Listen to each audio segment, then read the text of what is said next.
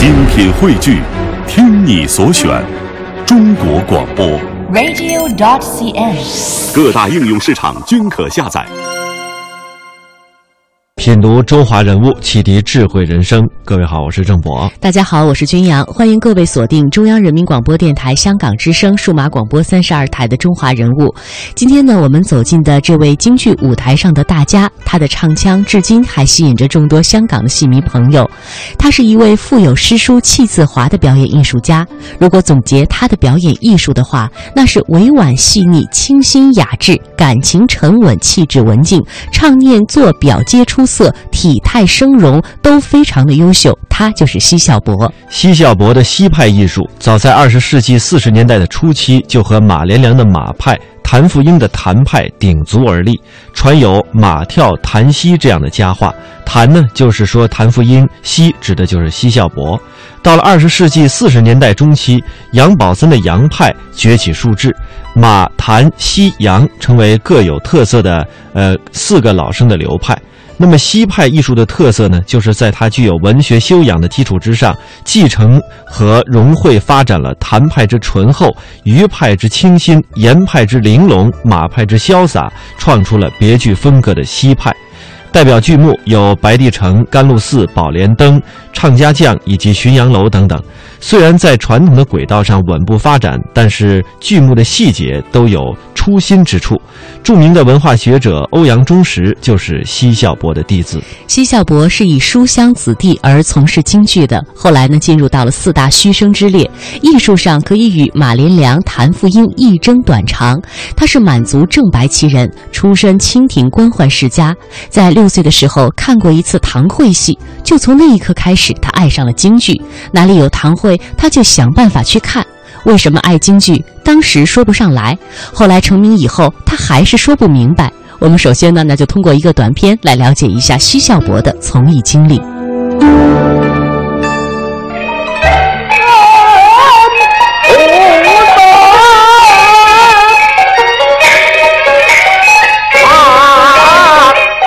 是一段京剧大师奚孝伯的演唱录音。这个声音曾经打动过无数个京剧爱好者的心。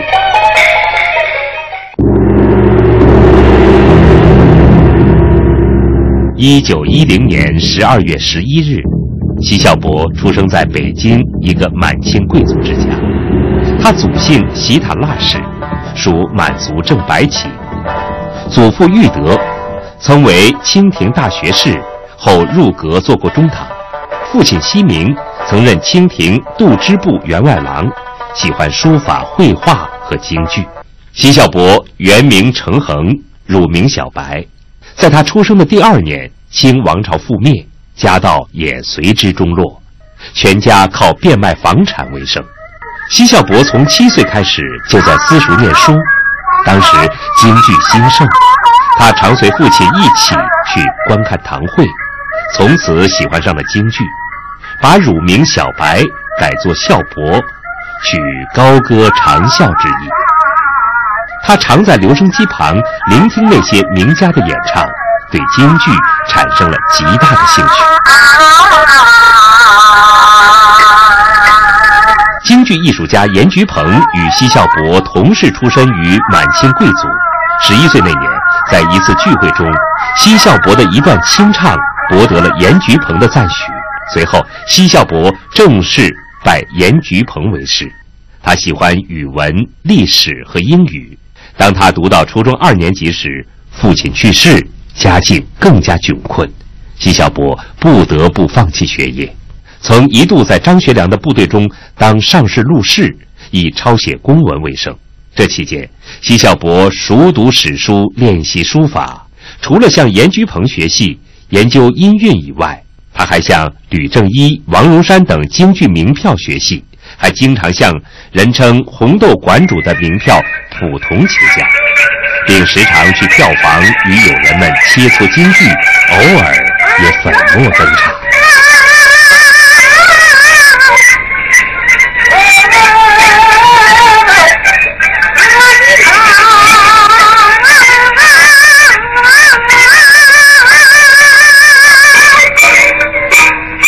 剑英曾与奚孝伯一起工作，多年来致力于奚孝伯的艺术研究，曾出版多部专著。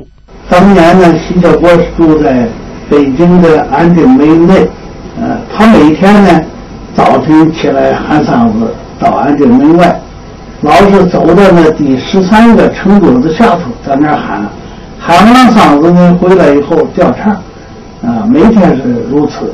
奚孝伯就是凭着那股把城墙的砖头喊凹进去的劲头和决心，为以后的艺术发展打下了坚实的基础。人物穿越时空，人生启迪智慧，人文润泽心灵，人性彰显力量。香港之声，中华人物，为你细数那些被历史记住的名字。从八岁开始，奚孝伯就跟着留声机、唱片一起学习这个戏曲。那个年月呢，北京又管留声机叫做话匣子，他就从亲戚家弄到一架破留声机和一些老的唱片，这其中就有谭鑫培的《麦马》、战太平和《四郎探母》等等。他就天天跟着这唱片学，没多久呢，所有的唱片里的唱段他全会了，而且是各派的东西都有。因为是从留声机学得的老生，所以啊，后来就有人戏称他为留学生。呃，以后的几年当中呢，也是奚孝伯最为辛苦的日子。他家住在北京安定门二条，每天清晨到安定门外护城河边喊嗓子，边走边喊。冬天赶上下大雪，就带上一把笤帚，呃，出了城门边呢，就边走边扫，边走边喊，一直走出第十三个城门垛子，然后再扫着雪往回走。如此五年如一日。后来奚孝伯红了，挂了头牌，在北京就流传起一个说法来说：奚孝伯能不红吗？安定门外往东第十三个城门垛子的一块砖都被他喊得凹进去一块，由此说明他用功啊极强。呃，曾经呢，他跟着一位姓吕的先生学过戏，因为家道窘困，只好呢徒步往返，来回三十里，一天一趟。去的时候十五里是用来熟悉戏词儿的。归来的时候，十五里来熟悉戏腔，从未间断过。因为没有钱，在外边呢饭铺去吃饭。到了中午的时间呢，他只能从这个吕家出来，自己找一个僻静的地方啃点凉窝的头。后来呢，他还拜了著名的文武老生李鸿春为师，学了几十出的戏。李鸿春后来就非常感慨地说：“啊，奚孝伯不像别的学生，师傅怎么教就怎么学。他非常爱刨根问底，从这个人物的出身、经历、脾气，什么他都想知道。即使成了名，也没有停止过学习和琢磨京剧。他成为西派，可不是靠领导、靠关系，完全凭着自己的真本事。”在艺术上，奚孝伯常想着自己的短处。他曾经对朋友说：“我呢是票友出身，基本功差，个子矮，扮相穷，这样自己就有了努力的目标。”是的，能够让他成为四大须生之一，确实是来之不易。一呢，他没有马连良的天赋；二是没有谭富英的好嗓子和深厚的背景，也不像杨宝森，既是梨园子弟，又有哥哥杨宝忠的胡琴保驾。他完全是靠自己那股子把城墙的砖头喊凹进去的劲头和苦心。那个时候四大名旦最红，不管什么演员，只要搭上他们的戏班，尤其是搭上了梅兰芳的戏班，就如登如登龙门了。机会呢，终于在他二十六岁那年来了。梅兰芳最爱的儿子小九，也就是梅葆玖，有一次呢染上了伤寒重症，高烧不退，请来了很多的名医，都束手无策。就在这个时候啊，与梅葆玖关系密切的银行家向他举荐了天津的中医，叫郭梅臣去视诊。呃，不料呢，这郭大夫两副汤药下去之后，孩子就退烧了，挽回了一条小命儿。事后啊，梅氏对对于这个郭梅臣之于其子恩同再造，万分的感激。这郭大夫的亲外甥就是已经下海唱戏的奚孝伯，郭老呢就趁此机会向梅老板举荐。而当时的梅剧团其实也正缺当家的老生，那当时的奚孝伯和几呃以前的几位合作的老生相比，其实多少还是有一些差距的。这个事情啊，当时梅兰芳只是有答谢之意，在奚孝伯呢，则是从此傍上了一代的名优，身价倍增。梅氏是用奚搭的搭档的时间是非常长的，一直到他留须谢客。奚孝伯给梅兰芳挂二牌，用功又用心。凡是在梅兰芳需要表演的地方，必须提供充分的空间。在声旦唱对口的时候，奚孝伯都是把自己的尺寸把握好，使梅兰芳在接唱的时候十分的合适。所以呢，梅兰芳对他一直都是十分满意的，愿意与他合作。应该说，演员挂二牌也是很难的。难在哪里呢？难就难在必须要揣度和满足头牌的需要，唯有如此才能够合作的长久。那接下来呢，我们就通过一段广播剧来走进西孝伯学习的那段经历。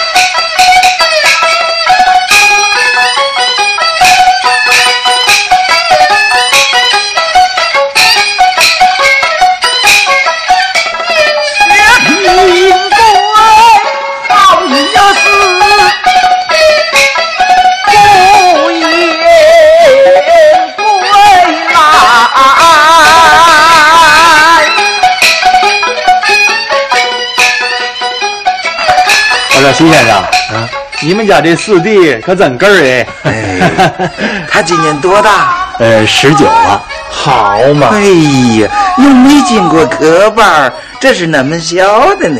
看来真是天分。我这四弟呀，从小就是戏迷，哦，七八岁就跟着谭鑫培的唱片学。那为嘛不让他学戏呢？我们老太太呀，虽然爱听戏，就是不准他下海。唱戏哦，这一次他来天津，老太太不知道，可不是啊。他跟老太太说呀，是来天津看我。明儿要让老太太知道了，非闹翻天不可。哎，我说徐先生啊，这事儿你可得从中好好圆和圆和。唱到这节骨眼儿了，也是不易呀。哎，要是真的再扔喽，那不可惜了吗？是，你说不是呢？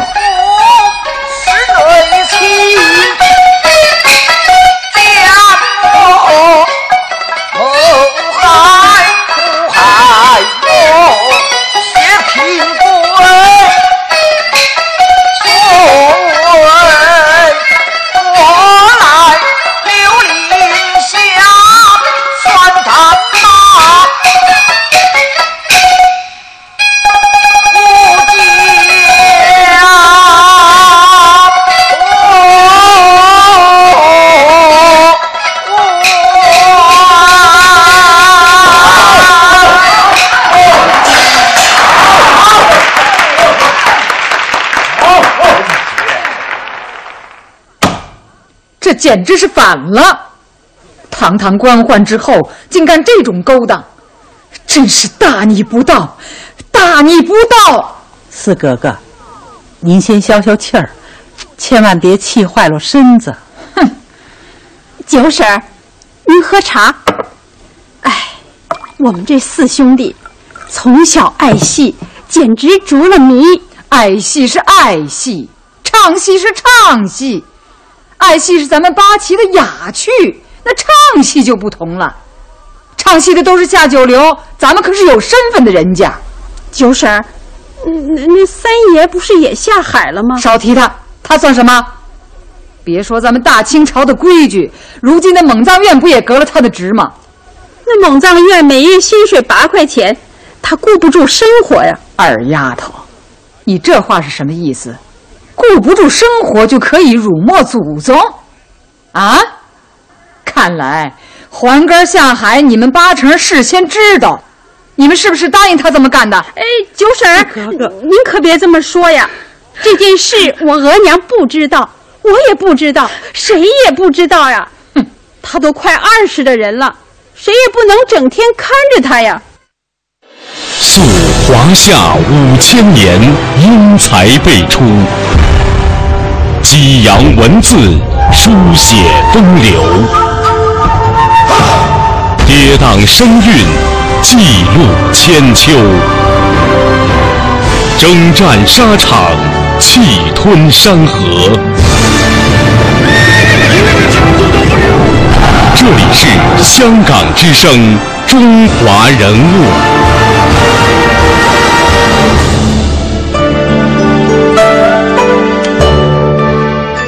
在二十世纪二三十年代，那个时候社会动荡，时局混乱，而随着各种新思想、新文化的传播，封建社会对于戏曲艺术的偏见也逐渐解体。京剧在经历了一百多年的稳定发展之后呢，呃，因为各种新文化、新思想的影响，逐步发展成为具有较高水平、高艺术水准的民族艺术特色的剧种。在上个世纪三十年代的初期，奚孝伯曾经搭入了武生宗师杨小楼的班社，随后他又搭入了四大名旦之一尚小云的班社。从此，这两位京剧大师和他就结下了深厚的友情。喜欢京剧朋友的呃，大家都会熟悉京剧当中的四大名旦，他们是梅兰芳、程砚秋、尚小云和荀慧生。当时呢，不管是唱什么行当的演员，只要搭上了四大名旦的班儿，特别是名列四大名旦之首的梅兰芳的班社，就会一登龙门，身价十倍。那接下来我们再来了解一下，在奚孝伯的人生经历当中经历过的几次重要的转折。他跟我父亲啊，父亲梅兰芳，在远在三十年代、四十年代啊，那时候我还小呢，我才十来岁儿那时候，我记得就在上海啊，还有在其他各城市，演了合作了不少场，而且他那时候演《宝莲灯》，那是两个人珠联璧合了。就从就从他留下的一张相片来看，就看出他们二位合作，从这个文化层次上来说。那都是很深厚的。一九三五年，奚孝伯加入梅兰芳的成华社，成为人生中的重要转折。此后的两年间，他一直跟梅兰芳唱二牌老生，演出于上海、宁波、天津、武汉、南京、香港等地。在梅兰芳的提携下，奚孝伯刻苦努力、细心揣摩，演唱艺术日臻精湛。梅兰芳的班社里名角众多。在与名家们同台演出期间，奚孝伯深受教育，一时间他的名气迅速提高，成为飞升菊坛的名伶。那个时候，挂头牌是演员的最高理想。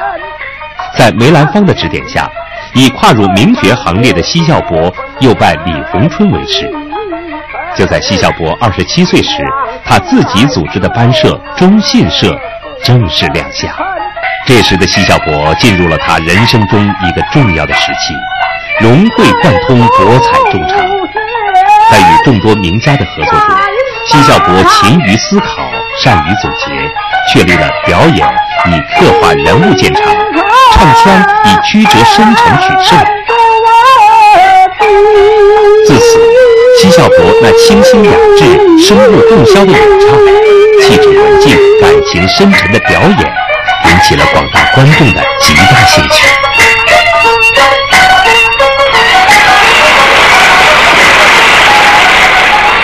他在研究心理上，研究人们的感情上细腻。他不管是唱腔，不管是表演，都是委婉细腻、清新雅致。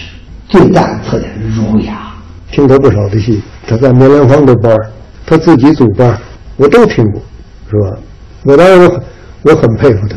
我我怎么佩服他呢？我说他这个，他那个这这个，他一个最最特殊的问题，他就是好像这个气质好，他不俗，呃，他不俗，气质非常好。上个世纪的三十年代末、四十年代初期，名角如云。那时梨园界就有了马跳谭戏之说，把奚孝伯与马连良、谭富英并列在一起。四十年代中期，杨宝森的杨派崛起，形成了马、谭、奚、杨各具艺术特色的京剧老生流派，被人们美誉为中国京剧四大须生。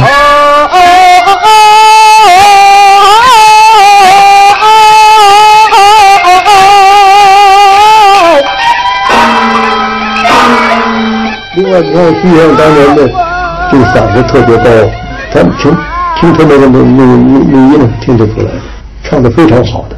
奚先生在舞台上啊，呃，给予这个观众的感受啊，就是啊，呃，他在舞台上啊，这个文化气息很浓重，也就是呢有书卷气。演出很内在，而且他的唱腔、他的念白都是非常给人一种很强有力，而且很深深邃的一种艺术感，啊，很感人的。看他的戏，如对春风，就是不着急，慢慢的听，深入到耳朵里面去，仔细想，领会在心里。呃，演员这么竞争这么厉害的时候。能够异风突起，真不简单。他们呃，我觉得就是啊，很有思想，很有很有文化，很有文化。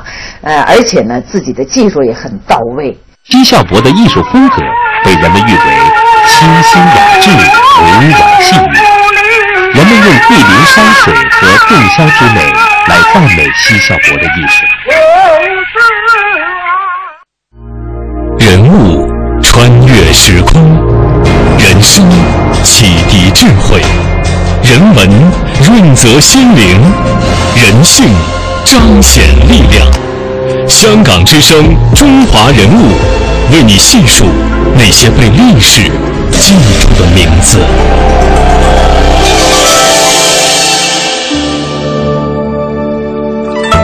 西派的影响力并没有因为先生的故去而消散。